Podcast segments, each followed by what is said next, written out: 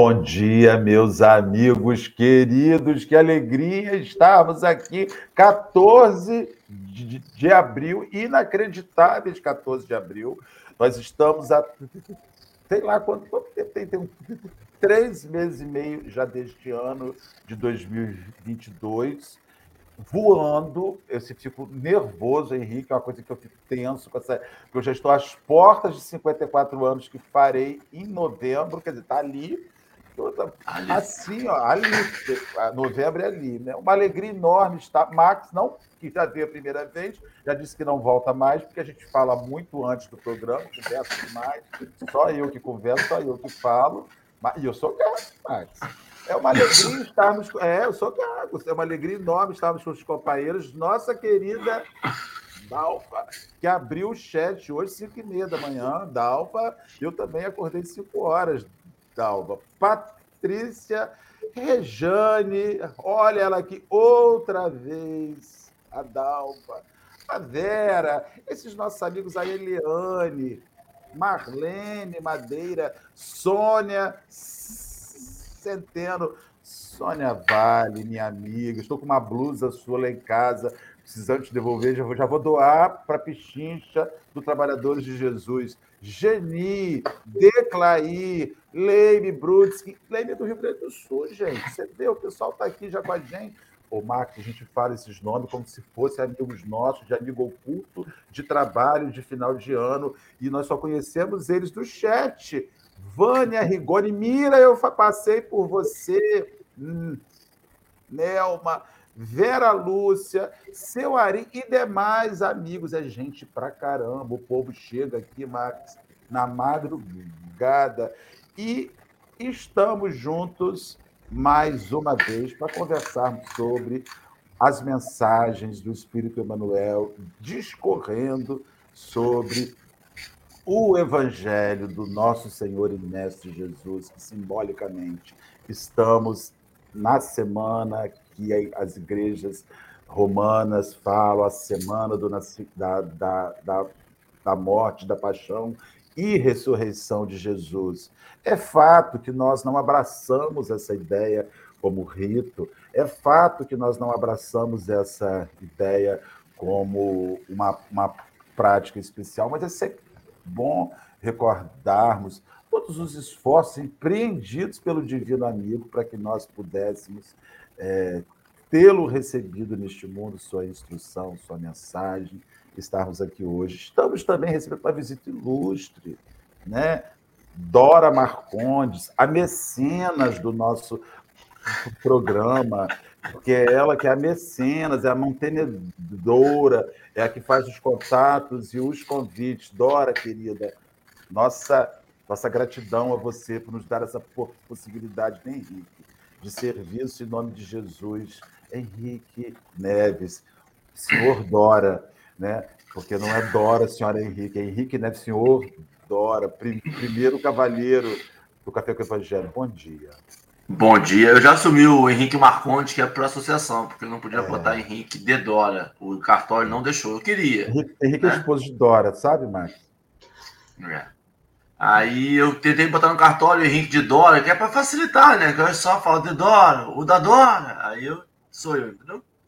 É, mas eu só consegui botar o Marcondes. Espero que o pessoal consiga entender. Um bom dia, uma boa quinta-feira. Eu já tirei o amigo oculto pro Natal, porque para não esquecer, porque tá voando tão rápido. Já aviso antes que já fui cobrado no pré-pré-pré-café que hoje nós não vamos fazer a leitura do livro dos Espíritos de noite. Eu já faço porque eu vou esquecer depois, entendeu? Aí eu já vou fazer agora, que ele não vai fazer de noite, vai ficar na próxima quinta-feira. Marcelo vai lembrar depois de novo no final, mas só para lembrar, não vai ter essa quinta-feira agora. Um bom dia. Eu queria fazer um, um, uma um adendo. Eu, eu, eu gosto muito do Marcelo, porque o Marcelo faz uma. A gente conversa um tempão no pré-café. Quando aparece ali 5, 4, 3, para começar a hora do café, ele faz uma pergunta.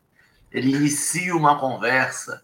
Ele inicia algo que deixa a gente. Eu começo a falar, e aí aparece: seu microfone está silencioso E aí eu olho e tá começando o, o desenhozinho já começou a cantar. Eu gosto muito desse, desse carinho que o Marcelo tem pela nossa ansiedade de falar. Muito obrigado. Mas, muito prazer. É um prazer já estar com você. Já tá, já é, já pode voltar. Eu nem sei, mas já pode voltar. E se apresenta um pouquinho. Muito obrigado. Bom dia. Bom dia, Henrique. Bom dia, Marcelo. Bom dia, amigas e amigos que nos veem, nos ouvem. Um prazer enorme estar aqui com vocês nessa manhã radiosa para tomar esse café espiritual que nos faz com que robustecemos o nosso espírito né, na direção do nosso mestre. E nós estamos exatamente nessa semana toda espiritual neste, neste país, principalmente, que é um país evangélico, com, com a sua força evangélica nas várias escolas religiosas então é uma alegria imensa ter sido essa data, a data que nós tivemos a oportunidade de comparecer aqui. Nós estamos aqui em Brasília, atuamos no movimento espírita há quase duas décadas, trabalhamos na Federação Espírita Brasileira, na Comunhão Espírita de Brasília, e o nosso centro de trabalho é o Centro Caminho da Luz, que também fica aqui no Lago Oeste. Enfim, estamos atuando em palestra, atuando no movimento no sentido de propagar essa doutrina segundo as nossas possibilidades, de modo que a gente possa realmente fazer as mudanças íntimas em cada um de nós, a fim de que nós nos tornemos realmente espiritualizados, como o Mestre espera de cada um de nós. É uma alegria estar aqui. Muito obrigado pelo convite, muito obrigado pela oportunidade. Meus amigos, que alegria estarmos aqui com o Marcos. Aproveito e quero mandar um beijo para minha prima Virgínia, que mora em Brasília, que já veio o Café com o Evangelho. Virgínia, meu amor, saudade de você. E vamos fazer a nossa oração inicial para depois prosseguirmos com, os, com, as nossas reflexões. Agradecendo sempre a Jesus por, por essa vida. Né? Tantas pessoas fazem as escolhas da vida, de como vão começar o dia. Nós, graças a Deus, pudemos fazer a escolha de estarmos aqui conversando sobre o Divino Amigo, conversando sobre apontamentos espirituais nesta manhã linda de quinta-feira. É por isso, Senhor, que nós só somos Muita gratidão, muita gratidão mesmo. Te pedimos abençoar esse encontro, te pedimos abençoar esses companheiros, te pedimos abençoar os nossos irmãos de caminhada, te pedimos que olhe por esses irmãos que nos assistem, nos assistirão, que estão vivendo suas horas de angústia. É, é para eles que o Senhor veio, para os que sofrem, nós não temos, Senhor, nenhuma dúvida que esse programa vai chegar a alguém que está hospitalizado, vai chegar a alguém que está sofrendo a partida de um ente querido, vai chegar alguém que carrega dúvidas existenciais inomináveis, vai chegar alguém que está vazio. Então nós esperamos que ele seja lento, que ele seja algo que, que preencha os nossos irmãos. Guarda-nos nesta manhã e que possamos estar envolvidos pela presença dos bondosos Espíritos, hoje e sempre, na graça de Deus. Meninos, vamos iniciar a nossa discussão, nossa reflexão. O texto que vamos ler hoje intitula-se Pequeninos, foi publicado no livro da Esperança, item 15 do Livro da Esperança. Lembrando aos irmãos que nós estamos estudando a compilação de, do Evangelho por Emmanuel nos comentários do Evangelho de Marcos, este aí que Henrique está nos mostrando, lançado pela Federação Espírita Brasileira. Já fizemos o primeiro, o de Mateus, e agora estamos já encerrando o mês que vem, provavelmente, o de Marcos. E depois vamos entrar no de Lucas, ou seja, vamos estudar toda a obra, toda a compilação dos, das, dos apontamentos de Emmanuel sobre, os, sobre a fala de Jesus, sobre a instituição de Jesus. Max, querido, vou pedir para você que, que leia a mensagem da manhã de hoje, para nós começarmos nossas reflexões. Com alegria, Marcelo. Vamos lá. Pequeninos, disse Jesus, anotado por Marcos no capítulo 10, versículo 15. Em verdade vos digo que aquele que não recebeu o reino de Deus como uma criança, nele não estará. Nós temos um comentário logo abaixo do capítulo 8, versículo 3 do Evangelho segundo o Espiritismo, a pureza do coração é inseparável da simplicidade e da humildade. Exclui toda a ideia de egoísmo e de orgulho. Por isso é que Jesus toma a infância como emblema dessa pureza, do mesmo modo que a tomou como humildade. E Emmanuel, nosso querido Emmanuel, comenta: no mundo, resguardamos zelosamente livros e pergaminhos, empilhando compêndios e documentações em largas bibliotecas, que são cofres fortes do pensamento. Preservamos tesouros artísticos de outras eras em museus que se fazem riquezas de avaliação inapreciável. Perfeitamente compreensível que assim seja a educação não prescinde da consulta ao passado. Acautelamos a existência de rebanhos e plantações contra flagelos supervenientes, despendendo milhões para assustar ou diminuir a força destrutiva das inundações e das secas. Mobilizamos verbas astronômicas no erguimento de recursos patrimoniais devidos ao conforto da coletividade, tanto no sustento e defesa das instituições, quanto no equilíbrio e aprimoramento das relações humanas. Claramente normal que isso aconteça. É indispensável prover às exigências do presente com todos os elementos necessários à respeitabilidade da vida. Urge, entretanto, assegurar o porvir, a esboçar-se impreciso no mando ingênuo da infância. Abandonar os pequeninos ao léu na civilização magnificente da atualidade é o mesmo que levantar soberbo palácio, farto de viandas, abarrotados de excessos e faiscante de luzes, relegando o futuro dono ao relaxamento e ao desespero fora das portas a criança de agora erigir-se-nos-á fatalmente em biografia e retrato depois.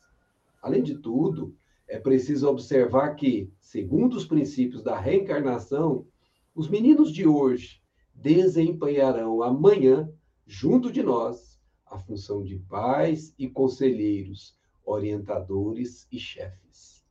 Não nos cansemos, pois, de repetir que todos os bens e todos os males que depositarmos no espírito da criança ser-nos-ão devolvidos. Emmanuel. Essa última frase foi impactante demais, né? Vamos lá, Max. Manda brasa. Manda brasa. Gente, nós estamos falando de um tema que é, como Emmanuel bem situou, o porvir, né? Como esperar uma sociedade futura moralizada na escola de Jesus, que é o mestre dessa escola, sem que nós preparemos os pequeninos que chegam, que aportam a terra, esperando de nós, os tutores, os, como sendo seus sucerones nessa caminhada, as orientações seguras para que eles possam ser capazes de discernir nas grandes decisões testemunhais que terão que facear com a vida, como todos teremos. Nós sabemos que esses pequeninos nada mais são do que almas que retornam ao proscênio terreno para se colocarem de novo nas provações necessárias, nas experimentações que a vida requer para o progresso necessário que todos um dia precisaremos atingir. E sem eles, o mundo não prosseguiria. Então, a nossa responsabilidade na condição, seja de pai, seja de tutor, seja de algum influenciador que sobre eles tem alguma ascensão, é importantíssimo que a nossa seja a conduta próxima, a mais próxima possível da do Mestre Jesus, para que eles, espelhando em nós, tendo-nos como referência, tendo-nos como êmulo, êmulos, possam então ter referências seguras para as suas futuras aquisições. Então vejamos que toda a nossa fala, toda a nossa expressão facial, expressão corporal, sobretudo todos os nossos movimentos de exemplo, são fundamentais na vida de um pequenino que chega próximo de nós. Então, a responsabilidade é enorme. Agora, se não bastasse essa consciência de que temos isso, Marcelo e amigas e amigas, nós temos que lembrar que eles hoje são os nossos filhos. Mas o processo é de uma sucessão reencarnatória contínua, que só cessará quando a perfeição for atingida. E nesse instante, eles estão na condição de filhos. Mas dia virá que viremos na condição de filhos deles, e o que fizemos com eles é o que receberemos. Então, olha o poder da frase de Emmanuel: nós somos aqueles que cultivamos almas, e essas almas são aquelas que nós receberemos para cultivar as nossas. Então, é uma troca natural de auxílio mútuo entre espíritos que estão em processo de evolução. Essa passagem de Emmanuel é magnífica, Marcelo. Muito. Muito. Eu estava vendo essa, esse, esse primeiro apontamento de Marcos, né? Em verdade vos digo que aquele que não receber o reino de Deus como uma criança, nele não entrará. E eu fico pensando assim, é, a criança, né? A criança, ela não consegue distinguir, a, ela, ela é aberta, ela não tem preconceitos sobre nada. Então, assim, quem ensina a criança a diferença entre um quichute, que é da minha época, não é da época do Max nem de Henrique, quem ensina a diferença entre um quichute e um Nike é a família. Porque para uma criança, aquilo é um calçado. E aliás, vou te dizer para você outra coisa: o que chute, para mim, era muito mais interessante com aquelas trave que imitava chuteira, eu não jogava nada, do que o tênis. Então você percebe que a criança ela está aberta para a instrução. E nós somos deformadores de educação infantil. O, a mensagem, o Marcos Henrique, ela me, me, me dá assim, um, um bug cerebral, porque, mais uma vez, Emmanuel ele mostra a força da educação. Ele, ele mostra o poder que tem. E você não mudará o planeta enquanto você não mudar a instrução, enquanto você não mudar a valoração que as pessoas têm acerca da instrução, da educação, do processo. Então, você recebe uma criança e nela você recebe um terreno aberto a todas as sementes. Ela não, ela não, não escolhe ainda que semente ela quer. Max escolhe que, que, que semente ele quer. Henrique escolhe que semente. A criança não escolhe que semente ela quer. A criança está ali. Você planta o que quiser. E aí ele começa fazendo apontamentos, Emanuel, dizendo assim: olha, vocês usam tantos recursos para conter chuva, usam tantos recursos para conter seca, vocês usam tanto recurso para produzir comida, vocês usam e não usam recursos com o mesmo vigor para cuidar das suas crianças, porque essas crianças elas vão voltar, como você falou. Né? Aí eu fico pensando como foi a educação de um homem que faz a guerra? Como foi a educação de um homem que faz a guerra? Como foi a educação de um homem que gera guerra. A gente falava antes aqui de Chico Xavier, né? Você vê a educação é, que o Chico teve por parte das mães, da primeira mãe de Dona Maria e da segunda mãe, a mãe adotiva, assim, a força daquelas mulheres promovendo o caminho de união, união familiar, junção, de então assim, eu me, me eu fico muito ligado, atento na força da educação. É, você não transformará crianças em homens de bem enquanto você não promover nessas crianças o plantio de boas sementes. Sabe, o direito a brincar, o direito a ser criança, o direito a conviver com pessoas, o direito a conviver com pobres, com ricos, o direito a necessidade de fazer com que elas olhem pessoas e não olhem aparências, né? É, todo esse é um processo que a gente precisa observar isso. Sei, Henrique, me ajuda. Tem hora que eu fico tão impressionado com esses textos que eu fico pensando, meu Deus, a gente tem que sair daqui e fundar um ginásio emanuelino, o curso emanuelino de educação avançada do espírito, porque é danado esse homem, gente. Então, eu também fico pensando nisso, Marcelo. Eu fico pensando no quanto eu posso me dedicar e o qual impacto que eu posso ter. Se eu posso ter um impacto número um para 100 pessoas, um impacto 100 para 10 pessoas, para 5 pessoas. E aí eu tenho preferido o impacto 100 para menos pessoas do que o impacto pouco para muitas, porque eu não acho que nem vou impactar tantas pessoas assim ainda. Então, e, e acho que essa educação, esse acompanhamento de, dos pequeninos, das crianças, ele precisa ser individualizado, né? ele precisa ter um, um olhar bem atento, bem caridoso. Eu e até mesmo de responsabilidade, né? Tem muita criança, mas tem muito adulto também. E eu não vou conseguir pegar o, a tarefa do outro porque eu tô vendo, então eu preciso me limitar nisso, senão a gente fica dói.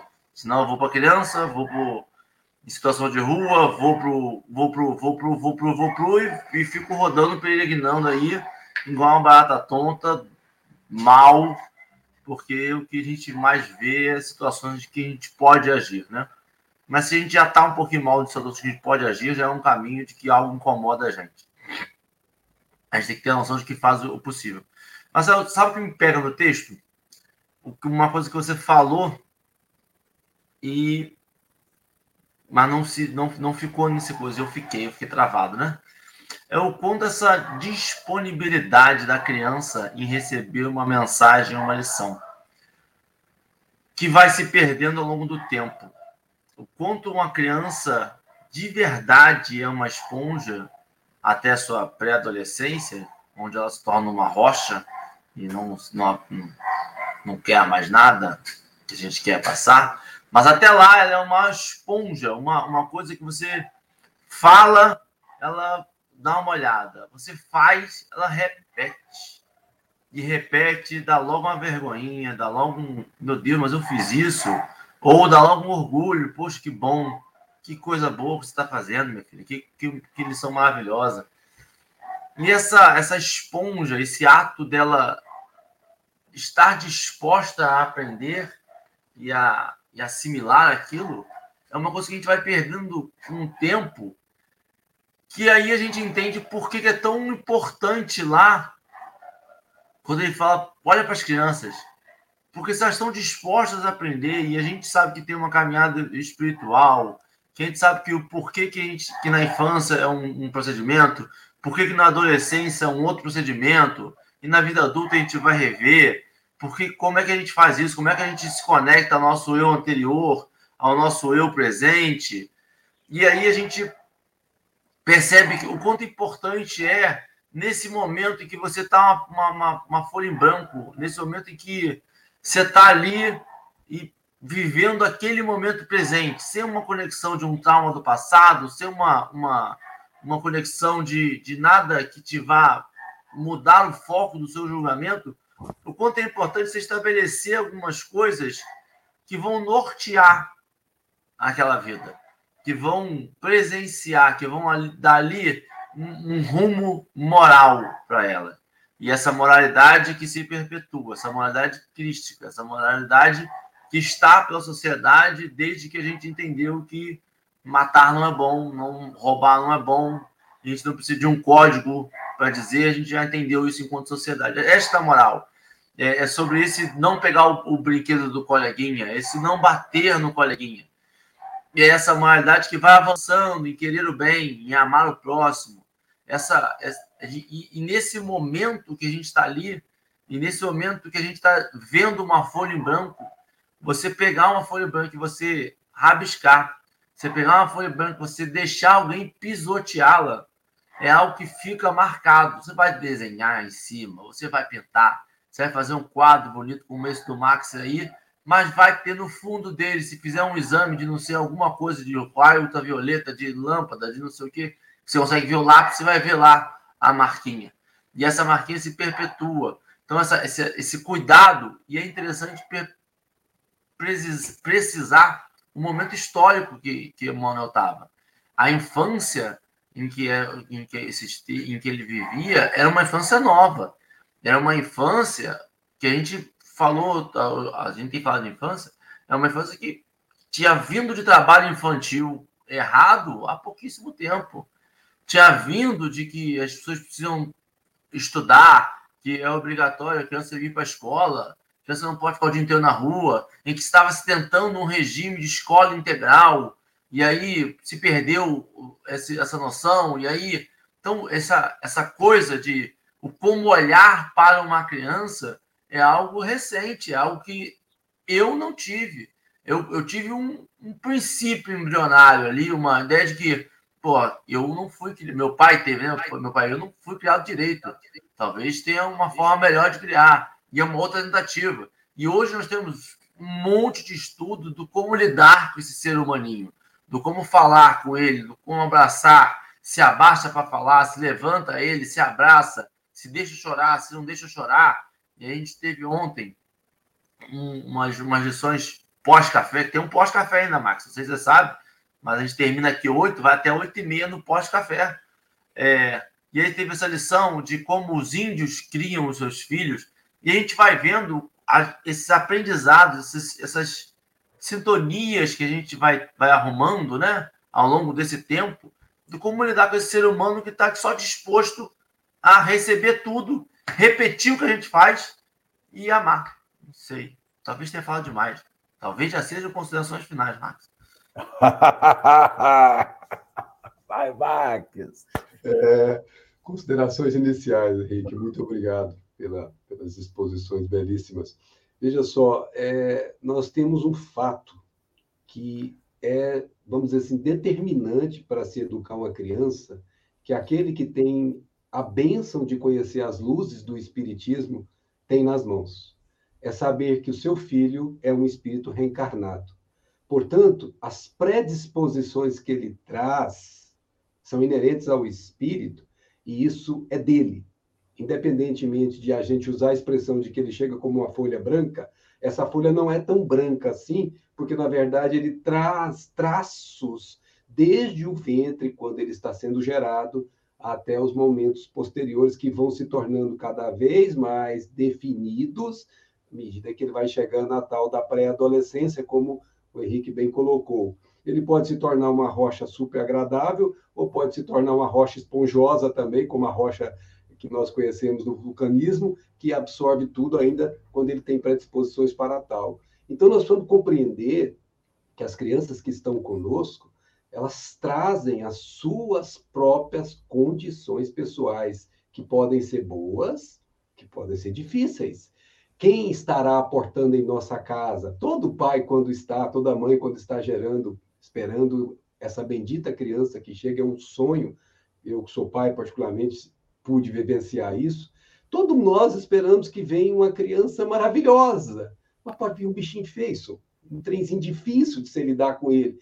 Você não está esperando isso, mas pode vir Aliás, você não está esperando agora encarnar, porque quando você estava lá no plano espiritual, você sabia exatamente quem ia chegar na sua casa. Isso foi programado. Não tinha aqui, gente, nós temos que deixar muito claro isso. Não tem aqui acaso. Ninguém chega na sua casa na condição de um extraterrestre que aconteceu do nada. Não. É um espírito com o qual você se comprometeu, quando lá no plano espiritual, de aproximá-lo de Deus, na linguagem de São Luís. A função dos pais, dos tutores, é aproximar esse espírito de Deus. E ele, na fase infantil, tem atenuada as suas predisposições. Essa, essa predisposição que ele traz, ela é pouco percebida, inclusive os pais desatentos, descuidados, mais preocupados com recursos para isso que o Emmanuel colocou no começo, preocupados em construir um grande lar, uma fortuna para deixar herança para o filho, volta-se totalmente ao trabalho e se esquece da educação do pequenino. Então, por exemplo, um pai, não tem nada de errado se trabalhar para poder dar conforto para os filhos, não estamos chamando atenção a isso. Nós estamos chamando atenção do excesso de trabalho para o conforto excessivo do filho, quando um quichute, como disse agora há pouco o Marcelo, é suficiente para agradar uma alma que não está vinculada a esses processos do se mostrar, né? Mas só para lembrar, viu, Marcelo, eu sei a do ego do, do Quixute, eu sou do Conga, viu? Ah, eu lembro. Bomba maioral. então, nós estamos na mesma praia, viu, meu amigo? Estamos na mesma praia. Então, assim, só para lembrar isso, a gente tem que lembrar que um pai, às vezes chega cansado, uma mãe, todos nós trabalhamos nas, na atualidade, o mundo de hoje é diferente daquele cenário que Emmanuel escreveu essa mensagem, todos os, os, os, normalmente os membros do lar trabalham, mas a criança não pode ser é, confiada a terceiros naquilo que é de responsabilidade exclusiva dos tutores. Então, você não delega educação moral para terceiros. Você pode contratar um professor de artes, um professor é, disso, um professor daquilo, mas você não pode contratar um professor que substitua você na educação moral.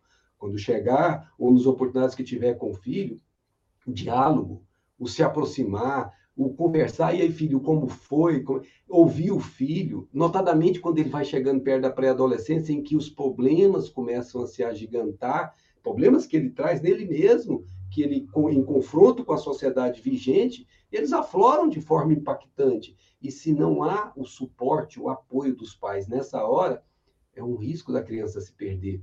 Olha, gente, eu vou, vou me estender um pouquinho aqui com todo, com a permissão de vocês, mas é um, um caso importante. Aqui em Brasília eu conheci um caso em que um pai muito honesto, trabalhador, devotado à família, mas no lado material.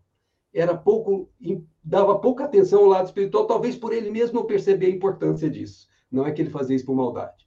E o filho, um dia, chegava para ele, quando chegava à noite, o filho gostava muito dele, tinha uma profunda aproximação por ele. Mas ele chegava tão cansado, tão cansado, que ele chegava naquele sofá que ela aprontou do papai, e ele queria assistir a televisão, queria descansar, e o filho chegava para ah, filho, não, a gente conversa no fim de semana.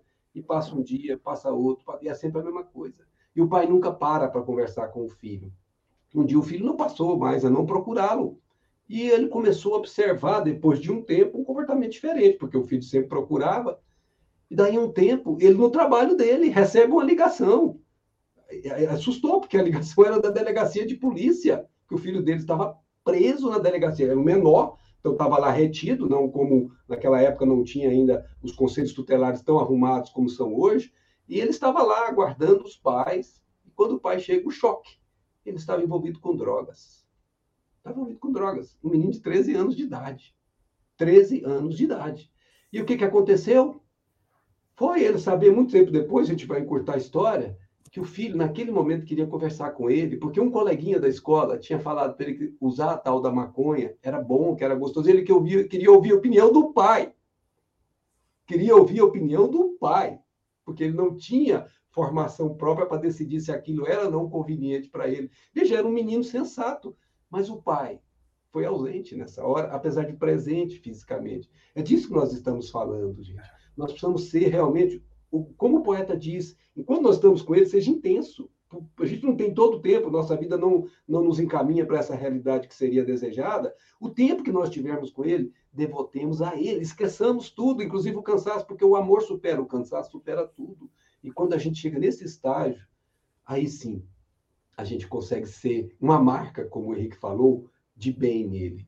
Porque esse menino, quando chegar, por exemplo, a 30 anos de idade, ele vai ser faceado por uma prova testemunhal que ele elencou lá no plano espiritual para sofrer.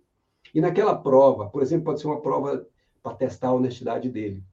E uma, um convite, uma tentação enorme no trabalho dele para ganhar muito dinheiro de uma vez só, mas com meios escusos, que não parecem escusos aos olhos dos outros. E ele, naquela hora, lembrará se essa marca ficou. Se fosse o meu pai, se fosse a minha mãe, o que eles fariam agora? Ora, se você foi a marca crística na vida dele, a sua moral foi a moral do Cristo, você se esforçou para isso, conquanto você tem os seus defeitos, ele sabe disso, mas você se esforçou para deixar essa marca nele, você não tem dúvida. Ele vai tomar a decisão que você tomaria. Daí a importância de você, pai, de você, mãe, estar presente nos momentos, sobretudo esses que o, o Henrique chamou a atenção, quando ele é muito mais esponja do que rocha. Porque se você conseguir implantar nele esses conceitos morais que o mundo não ensina, o mundo de fora não ensina, salvo quando você tem uma chance de aparecer um benfeitor, como eu tive, por exemplo, quando eu era menino, eu fui trabalhar, naquela época do Marcelo, a gente trabalhava com 12 ou 10 anos. Eu com 13 no açougue. Era tudo normal. E eu trabalhava no mercado municipal na cidade de Anápolis, em Goiás, e eu tinha como tutor um, um japonês, era japonês mesmo. E ele, a gente começava a trabalhar às 5 da manhã, e todos os dias ele fazia uma preleção e ele ensinava coisas da vida que para mim foram marcas que o meu pai não dava conta de ensinar naquela época. E o que, que eu marcava? Por exemplo, eu vou pegar um caso. Ele fala assim, Maxum, ele não conseguia falar meu nome. Maxum, presta atenção, hein? Presta atenção, hein? Aí eu ficava olhando assim, o que, que você acha que seu Paulo vai falar? Ele chamava ele de seu Paulo, ele chamava de Luiz Ozaki. Aí seu Paulo dizia assim, ó, oh, ó, oh, presta atenção. Tinha bacia que a gente usava para classificar as verduras, e ele falava assim, a vida é como bacia com água, hein? Presta atenção. Ele falava várias vezes, presta atenção. Se você dá a bacia para o outro, água vem para você, não? Mas se você puxa a bacia para você, água vai para o outro. Ele estava me ensinando que é dando que se recebe. Ele estava me ensinando sobre os valores do egoísmo e do altruísmo, sem usar essas palavras. Aquilo, Reik, marcou trago como referência para a minha vida até os dias presentes. Por isso, as presenças que às vezes os benfeitores proporcionam quando os pais não conseguem, por suas próprias deficiências, que é natural que tenham, às vezes a vida encaminha outros que nos dão esses toques fundamentais que nos marcam perfeitamente para os passos seguintes. E como disse, já fizemos o encerramento, Henrique. Nada. Tô aqui. O Henrique vai passar, porque Henrique estar, você falou dessas coisas de exemplo, você acaba com o Henrique, porque ele pira. Pode, fala, Henrique, pirado. Porque ele vai para as três meninas dele e pronto. Cara, eu vou, eu vou dizer para você, eu fiquei aqui, olha, é um negócio, cara. Ai, tem hora até que é cansativo, sabia? Tem hora que você fala assim, rapaz, meu Deus do céu, mas já, já, você, você tem que estudar mesmo, né? não tem como. O Marcos estava falando, eu, eu, eu fico pensando, Max, o quanto endividado eu sou o quanto eu, o quanto porque você estava falando desses, exemplos e aí você falou assim, se você deu uma boa educação, você fique tranquilo que na hora que for, na hora do, do, do bicho pegar, na hora da, da, ideia, na hora que tiver que tomar uma decisão, na hora que aquela coisa for que ele vai tomar, ele vai lembrar da sua indicação e vai tomar a sua postura, né? Na hora eu, eu ia gritar assim: não, faz melhor. Não faz o que eu fiz, não faz o que eu vou fazer, faz melhor. Você, eu quero que faça melhor que eu. Eu quero que ela chegue com 35 anos, com 37 anos, com 40 anos e faça isso que a gente faz aqui todo dia, do Café com o Evangelho, por amor sem tomar lapada todo dia, sem tomar um. Olha aqui, ó, seu erro de novo. Olha aqui, ó. Que ela possa vir aqui de verdade ensinar, porque ela já sabe a lição. E não como eu, que venho para um grupo de estudo, que eu venho para aprender junto, eu venho para tirar a ideia para fazer. E aí, o quanto a gente tem que. E o quanto essa lição, e o quanto essa, essa ideia genial, eu vou elogiar a Deus, dessa paternidade, maternidade, essa parentalidade, desta obrigação de amar ao próximo, nem que seja num círculo pequeno, nesta, nesta função de, de, de conviver com aquele ser humano, não vou nem dizer por obrigação de amar, a obrigação de conviver com aquele ser humano, uma, um laço é, corpóreo, espiritual e, e mais carnal também, de você conviver com aquele ser humano e ser obrigado a ensinar, ver que, que a infância a gente fala assim, ah, você vai lá ensinar. Mas você ensina, e no mesmo período da infância, você vai vendo o que você ensinou de errado e o que você ensinou de certo. O que você ensina hoje, daqui a 15 dias, 20 dias, ela vai estar reproduzindo aquilo, você vai ver aquilo ali em voz alta. E você vai falar, rapaz, quem falou isso? Fui eu? Meu Deus do céu. Mas quem ensinou a bater no coleguinha? Fui eu. Quem falou para revidar? Fui eu. Quem falou para não deixar passar barato? Fui eu. Não, papai, você buzinou, você falou lá no fulano. Rapaz, meu Deus. Aí você vai se melhorando.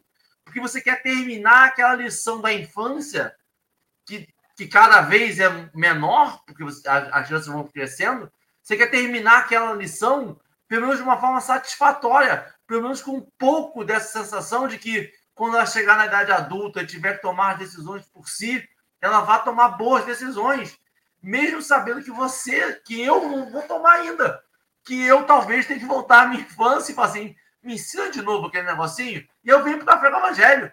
E ele fala, vou te ensinar, senta aí. Que tem essa benefício, esse benefício, essa, essa bondade de Deus. Sempre é tempo de aprender, sempre é tempo de recuperar o tempo perdido. E a gente vê isso de novo na infância. Eu posso gritar com a criança, reclamar, fazer pensamentos impropérios na minha mente. Dá 10 minutos, ela vem me dar um abraço. Ela não lembra de nada, ela não tá nem aí, ela só quer amor. E você dá amor e aquilo se torna o melhor dia da vida dela. E isso são memórias e são lembranças que a gente precisa disso vivo. Sempre dá tempo. Sempre dá tempo. Dá tempo. A gente tem que só começar a fazer, começar a estar aberto a essa experiência de aprender e de ensinar. Porque senão a gente se coloca num pedestal de que eu fui escolhido de Deus para criar estes pequeninos. E não! Eu aprendo todo dia com minha filha de 4, de 6 e de 11 anos. Todo dia. Eu aprendo através dos meus erros, como um grande espelho. Mas eu aprendo. Né? Não sei. Vamos, café vai até meio-dia, né? Henrique e, e Max, vocês já pararam para pensar uma coisa que de todos os seres, digamos assim, orgânicos, a infância mais lenta é a nossa? Tem que ter um, ter um porquê, né? Porque você tem o seguinte: a jararaca já nasce com veneno. A, o filhote de cobra jararaca já nasce com veneno para se defender e para matar um ser humano. Né? A, a, oncinha fica com a mãe um ano e já vai, já vai caçar. Então, a infância humana ela é infinda, porque você tem gente com 50 anos de idade, criança. Campo Ferro, é, a gente não vai. Então, você pega assim, você tem uma. E, e, e arremete a isso que o Henrique estava dizendo, que o ser humano ele está num processo de aprendizado infantil da vida inteira. E o, o, o Max fez uma consideração antes de Henrique que me chamou muita atenção, Max, que muita gente não se conscientizou ainda, que nós estamos vivendo uma época de terceirização.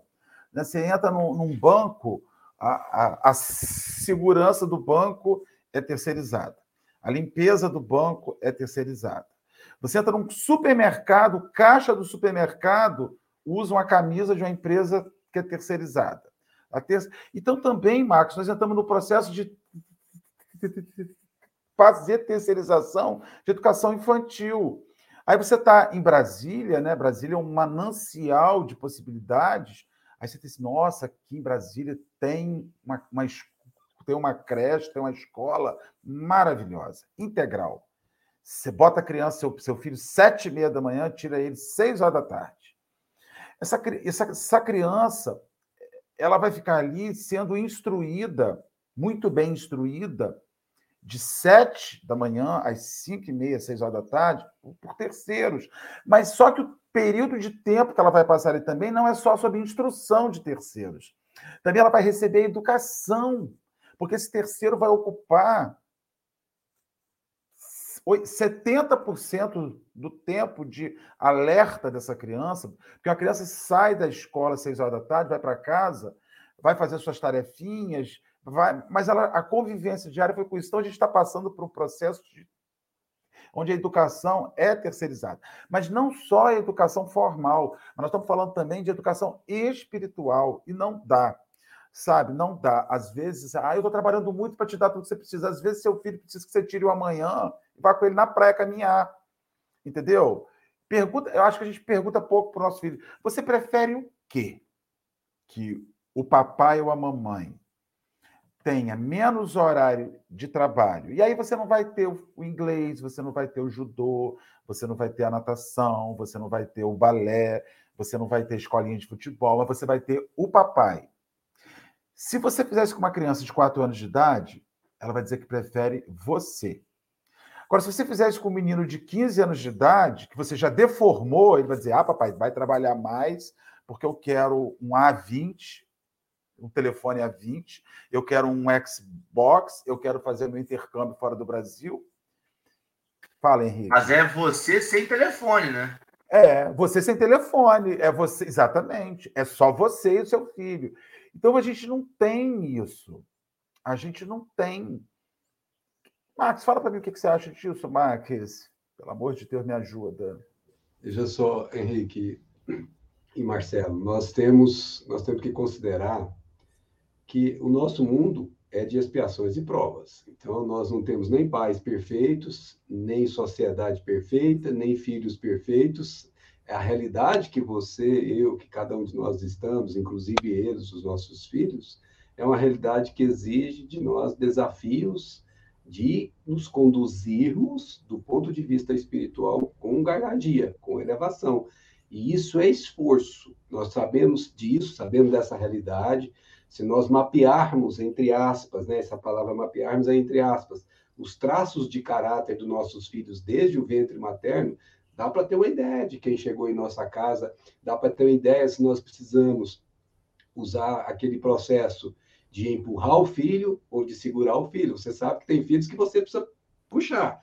Vem cá, meu filho, na calma. E eu, meu filho, vai, vai lá, meu filho, vai lá. Então, você vai percebendo esses tipos de situação em que cada filho pede um tratamento diferente. Daí porque me preocupa muito, a mim particularmente, sobretudo pelos conhecimentos espíritas que me trouxeram essa bendita doutrina, a gente deixar um filho desde as 7 horas da manhã até as 18 horas, 17 horas em, um, em cuidados de terceiros, respeitáveis, todavia, mas terceiros, para que nós possamos amontoar bens. É, como você disse, o quichute ou o tênis de top de hoje, isso não é relevante. Se o seu filho compreender que não são as aparências que contam, o relevante é o que está essencial dentro dele, é essa relação que você tem que ter, que são as marcas definitivas que você vai levar, que ele vai levar, porque seu filho leva e você também, porque você se lembrará dos momentos que você teve com ele, que ele impactou sobre você. O meu primeiro, por exemplo, momento foi quando eu vi, eu tive a oportunidade, no primeiro eu não tive a oportunidade de ver, no segundo eu tive a oportunidade de ver, e no terceiro também, quando ele nasceu. Gente, aquilo foi uma emoção que que eu não tenho como comparar com nada mais, porque é uma realização que só quem experimenta, como eu experimentei, sobretudo quando é uma alma cara que está chegando na sua casa e a gente sente isso, você não tem como é, obter essa experiência de outra forma. Então, as experiências ficam com você também, não só com eles. E é óbvio, quando a gente tem em casa um filho que a gente não precisa segurar, é muito mais fácil educá-lo, mas, como o próprio Henrique diz, ele que vai acabar nos educando. São espíritos que estão mais adiantados do que nós, então os papéis estão aparentemente invertidos. Há filhos que chegam para ajudar os pais, que estão atrasados do ponto de vista moral. Eles, não obstante as dificuldades do mundo, eles já têm valores que já estão íncitos dentro deles, que não se alteram com a sociedade presente. Eles mantêm esses valores, ainda que passem por dificuldades que são extremadas. E aí chega um determinado momento que são eles que estão nos educando. Então a gente precisa ter essa humildade, como bem disse o Henrique, de aceitar quando eles estão acima de nós, espiritualmente falando, e saber ouvi-los, parar para estar com eles e crescer com eles, não obstante não perder a autoridade de pais que temos que ter, porque toda infância pede certos controles. Se você for, for observar, essa ideia de ter o iPhone, como você falou aí, ela é estimulada pela mídia. E isso é uma verdadeira batida diária na mente, na mente, na mente, na mente das crianças. E isso, meu amigo e meu amigo, se você não combater do lado de cá, ensinando que esse tesouro a terra, a terra corrói, o ladrão mina e rouba, mas que o outro tesouro, que é a relação que realmente precisa ficar, essa terra não corrói, o ladrão não mina nem rouba. Se teu filho já não compreender isso desde cedo, essas ideias vencem e você perde. Então, a presença paterna e materna, a presença dos tutores, muitas vezes não são pais, mas são tutores, eles precisam estar nessas horas chaves em que ele, papai, me dá um iPhone. Filho, o que é um iPhone? Vamos conversar sobre isso? Para ele poder ter noção do que é que ele está pedindo, para ele saber se realmente ele precisa disso, para ver se aquilo realmente é necessário. O sentido de utilidade precisa prevalecer em relação ao sentido de se aparecer na sociedade. Ah, mas o meu coleguinha tem. E aí fica aquela sentido, se você não orientar, fica aquele sentido de inferioridade porque ele não tem. Você precisa trabalhar todos esses pontos. Daí porque cada um requer um tratamento próprio. Se você tem da sua casa três filhos, provavelmente os três tratamentos não são iguais. É, tem uma, uma, frase muito antiga que eu me lembro, que eu nem sei quem que criou, mas eu acho ela emblemática. Nada mais desigual do que tratamento igual para pessoas desiguais. Então, se você prestar atenção nisso, nada mais desigual do que tratamento igual para filhos desiguais. Se você der a mesma, mesma forma de educar um e, não, e der a mesma para o outro, que são diferentes, o alcance, a receptividade, a assimilação não vai ser a mesma.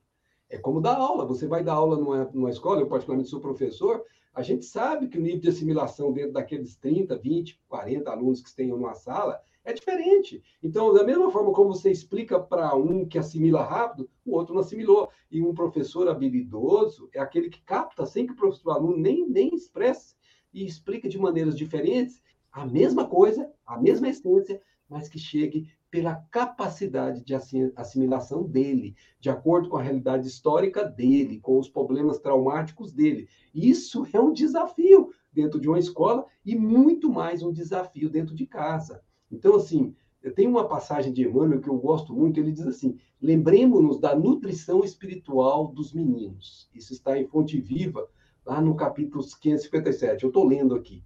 Através de nossas atitudes e exemplos avisos e correções em tempo oportuno. Eu queria pedir a, a permissão para examinar um pouquinho melhor isso aqui. Olha só o que ele diz. Lembremos da nutrição espiritual, da comida no prato, dar o conforto, dar o afone, faz parte do show da vida, nas medidas que você tem que, é, obviamente, controlar. Mas a nutrição espiritual vem, como a gente já conversou, das atitudes. Elas são mais fortes do que os exemplos, sabe por quê? Porque a atitude é o jeito que você vive que ele te observa, como o Henrique falou. Daqui a pouco ele está expressando você. Eu fiz isso. Eu fui. Sim, ele olha, olha você e assimila você e reproduz você. Então, sua atitude, gente, ser pai, ser mãe, é um desafio enorme. Você tem que se vigiar 24 horas para que você tenha uma atitude que represente a atitude moral de Jesus. Isso dá um trabalho danado, porque você tem que se reformar intimamente, você tem que se esforçar para poder vencer as suas más tendências, você tem que ter humildade e dizer para o filho, papai está com muita dificuldade de vencer essa dificuldade, papai já conseguiu aquela, mas papai tem a dificuldade. Ele precisa nem compreender que você tem as suas dificuldades e ser honesto com ele, conversar no olho com o olho. Como o Henrique diz, Hoje a gente senta para conversar no mesmo nível com a criança, não é de cima para baixo, é lá frente a frente. Né? Então, essas coisas, elas têm impactos. E Mas essas atitudes, elas não são percebidas por aqueles que fazem as atitudes, se não estiverem atentos. Elas atingem muito facilmente espíritos nobres, que olhando as atitudes negativas, eles não seguem. Olhando as atitudes positivas, eles absorvem, assimilam espíritos que já trazem a bagagem em si. Isso é tranquilo. Mas a maior parte dos espíritos não são assim neste planeta de expiações e provas. Eles vêm necessitando de exemplos. Você precisa mostrar, filha, é assim que a gente deve fazer nesses casos. Não se bate no coleguinha porque ele tomou o seu brinquedo. Conversa com o seu coleguinha. Aí você pega, como diz ele, em tempo oportuno, o que aconteceu, você não deixa passar. Não deixa para conversar isso daqui como aquele pai que eu me referi, que não conversou com o filho, e quando foi conversar era tarde. Já estava, era tarde entre aspas, porque, como disse Henrique, sempre podemos recomeçar. E nesse caso, graças a Deus, ele conseguiu trazer o menino de volta, a custo de sofrimento, mas trouxe. Então, no tempo oportuno, você precisa, você precisa não perder a oportunidade daquele exemplo. Mas há filhos ainda, gente, vocês estão percebendo, são exemplos atitudes e exemplos para espíritos diferentes de assimilação. Se você pegar, ainda tem os avisos. Filho, papai falou com você sobre isso aí. Olha as consequências que vai acontecer se você continuar fazendo. Se você não fizer o dever de casa, olha o que vai acontecer, filho. Aí você tem um aviso. Você já deu exemplo, atitude, coitado, ele nem percebeu. Exemplo, ele mal conseguiu ler. Aí você tem que dar o aviso. Filho, esse mundo é de expiações e provas, é preciso disciplina, disciplina. E aí, o que, que aconteceu? Ele não deu ouvidos para você, espíritozinho difícil. Aí veio o tal da correção que Emmanuel falou. Atitude, exemplo, aviso e correção. Filho, papai avisou você, papai conversou, explicou. Você sabe por quê, não sabe? Ele sabe, você já testou tudo isso antes. Então agora você não terá, por tantas horas, aquilo que mais gosta. Você tira dele provisoriamente para ele sentir a perda. Porque, olha, gente, a reencarnação é isso a gente dá valor no que tem, depois que perde. Muitas vezes a gente tinha um lar e nasce na orfandade porque não soube aproveitar o lar que tínhamos, nasce no lar desestruturado porque impactou sobre a vida dos pais de maneira consciente e maldosa naquela anterior encarnação. Então, o filho não precisa esperar esse, essa correção que a própria vida dá pela lei de justiça, ele pode ter essa correção muito pequenininha, quando o fato acontecer. Não corrija depois, porque nem vai saber por que está sendo corrigido. Corrija na hora, no momento aprazado. Agora, tudo isso são espíritos que têm cada um deles um pedido de, de, de atitude diferente de sua parte. E como dissemos, tudo isso exigirá de você vigilância, como alguém escreveu, 24 horas, você tem que estar atento. Se você espera fazer a sua parte, que é entregar esse filho para Deus, aproximar esse filho de Deus. Porque, como diz São Luís, quando chegarmos do lado de lá, será nos perguntado: o que fizeste do filho que te confiei? Henrique, meu amado, suas considerações finais, se as tiver. Minhas considerações finais é que, depois desse estudo, eu percebo que se tem uma falha no plano divino, é a divisão do dia em 24 horas. Porque eu tenho que trabalhar no mínimo umas 8, 10 horas para poder. Não é para ir para Disney, não. Para poder comprar o biscoito maisena que eu estava comendo antes. Porque as coisas estão aumentando o valor. Eu tenho que dormir 8 horas para poder ficar. Eu tenho que fazer comidas saudáveis, senão tem que comer legume, tem que comer fruta, tem que levar na escola, voltar da escola, tem que educar no dia a dia, tem que ensinar o dever de casa. Então você vai vendo que Emmanuel tem muita razão quando ele fala, cara, se você tiver que focar, foca na disciplina. Disciplina, porque você vai precisar de disciplina. Se você perder 10 minutos jogando Candy Crush no celular, esses 10 minutos vão fazer falta para você depois. Porque, além de tudo, você tem que estudar ainda Espiritismo, você tem que estudar, fazer reforma íntima. Antes de dormir, você tem que estar bem para ver o que você errou e acertou no dia seguinte, no dia, para não errar e acertar no dia seguinte.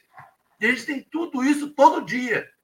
E amanhã tem de novo, e depois tem de novo de tem que levar uma bagagem de crianças nesse momento e não pode esquecer do, do irmão do lado e tem que ser simpático com o vizinho. E se alguém buzinar com você no trânsito, deixa ele passar que pode ser que seja uma, uma urgência. O trabalho é incessante. E digo mais, cansativo, mas é muito gostoso. É muito bom estar aqui encarnado, vivenciando, tudo isso, toda a complexidade e ver os auxílios que a gente recebe nessa caminhada. Ver que a gente pode auxiliar alguém nessa caminhada que me parece um malabar gigante, com 60 coisas, está sempre pegando uma coisa, sempre é muito bom. É um prazeroso, é maravilhoso. Muito obrigado. Marcelo, Bom dia, Marcos. Um ótimo dia. Volte mais vezes. Max, querido, eu não tenho nada para acrescentar, já estamos chegando no nosso horário. Eu queria que você fizesse suas considerações finais e logo em seguida fizesse nossa prece de agradecimento. Essa manhã extremamente rica, né? Max acrescentou tanta coisa para gente, meu Deus, estou aqui pensando sabe? Meu Deus do céu, tanta coisa. A bacia d'água aqui vai ficar, essa bacia do japonês vai ficar na minha cabeça, né? Coisa, né? São coisas. E, e, e aí, só vou fazer uma consideração. É, fazer uma. Quantas bacias de água inconscientes nós fizemos para os nossos filhos, sabe, para a nossa família? Quantas coisas certas e erradas foram as bacias que eles não vão esquecer nunca mais? Sabe? Sobre quando você agride sua esposa na frente do seu filho, você está dando a ele o direito instrutivo, né? Abre aspas, fazer a mesma coisa.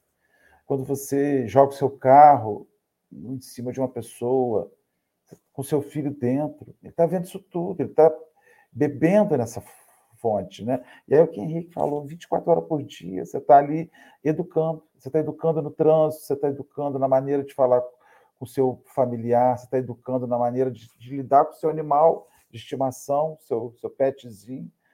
Chute seu cachorro, seu filho. É porque está chutando o cachorro. Tanta coisa, meu Deus do céu. Dá trabalho, Henrique, dá trabalho. Max, querido, muito obrigado.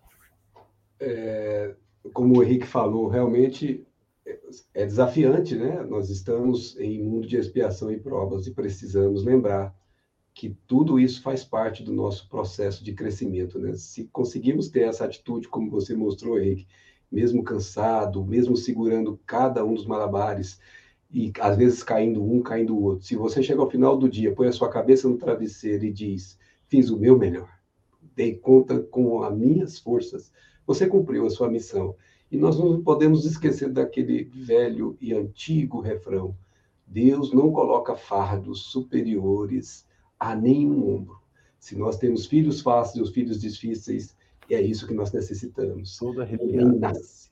Ninguém nasce. Vamos lembrar que ninguém nasce sem que tenha razões precedentes para tal.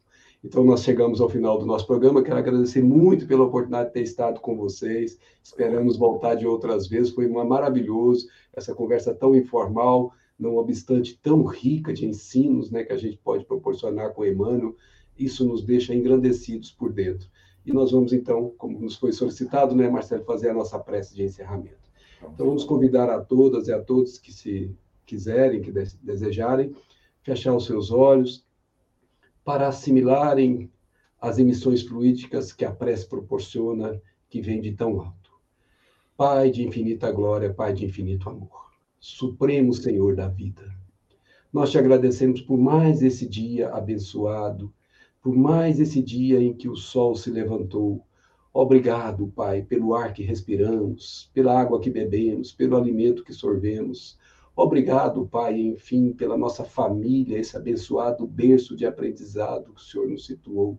Obrigado pelos companheiros de jornada que conosco transitam a presente existência. Obrigado, Pai, por todas as coisas do céu e por todas as coisas da terra. Obrigado, Senhor Jesus, por o seu evangelho de luz e de amor. Obrigado, benfeitores, por nos auxiliarem hoje e sempre. Que assim seja. Graças a Deus. Meninos, bom dia. Lembrando a vocês que hoje seria o dia de estudarmos o Livro dos Espíritos, nove e meia da noite, mas nós não faremos esse estudo hoje.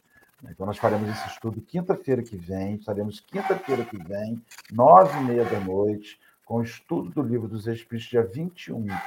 Então, a gente avisa as pessoas, vamos, vamos aqueles que nos seguem, que curtiram a página do café e que seguem, vão, vão receber lá o aviso do estudo. Marcos, mais uma vez, muito obrigado. Henrique, muito obrigado. Um bom dia para todos vocês. E amanhã, sete horas da manhã, tem mais Café com o Evangelho. Beijo para todos, bom dia.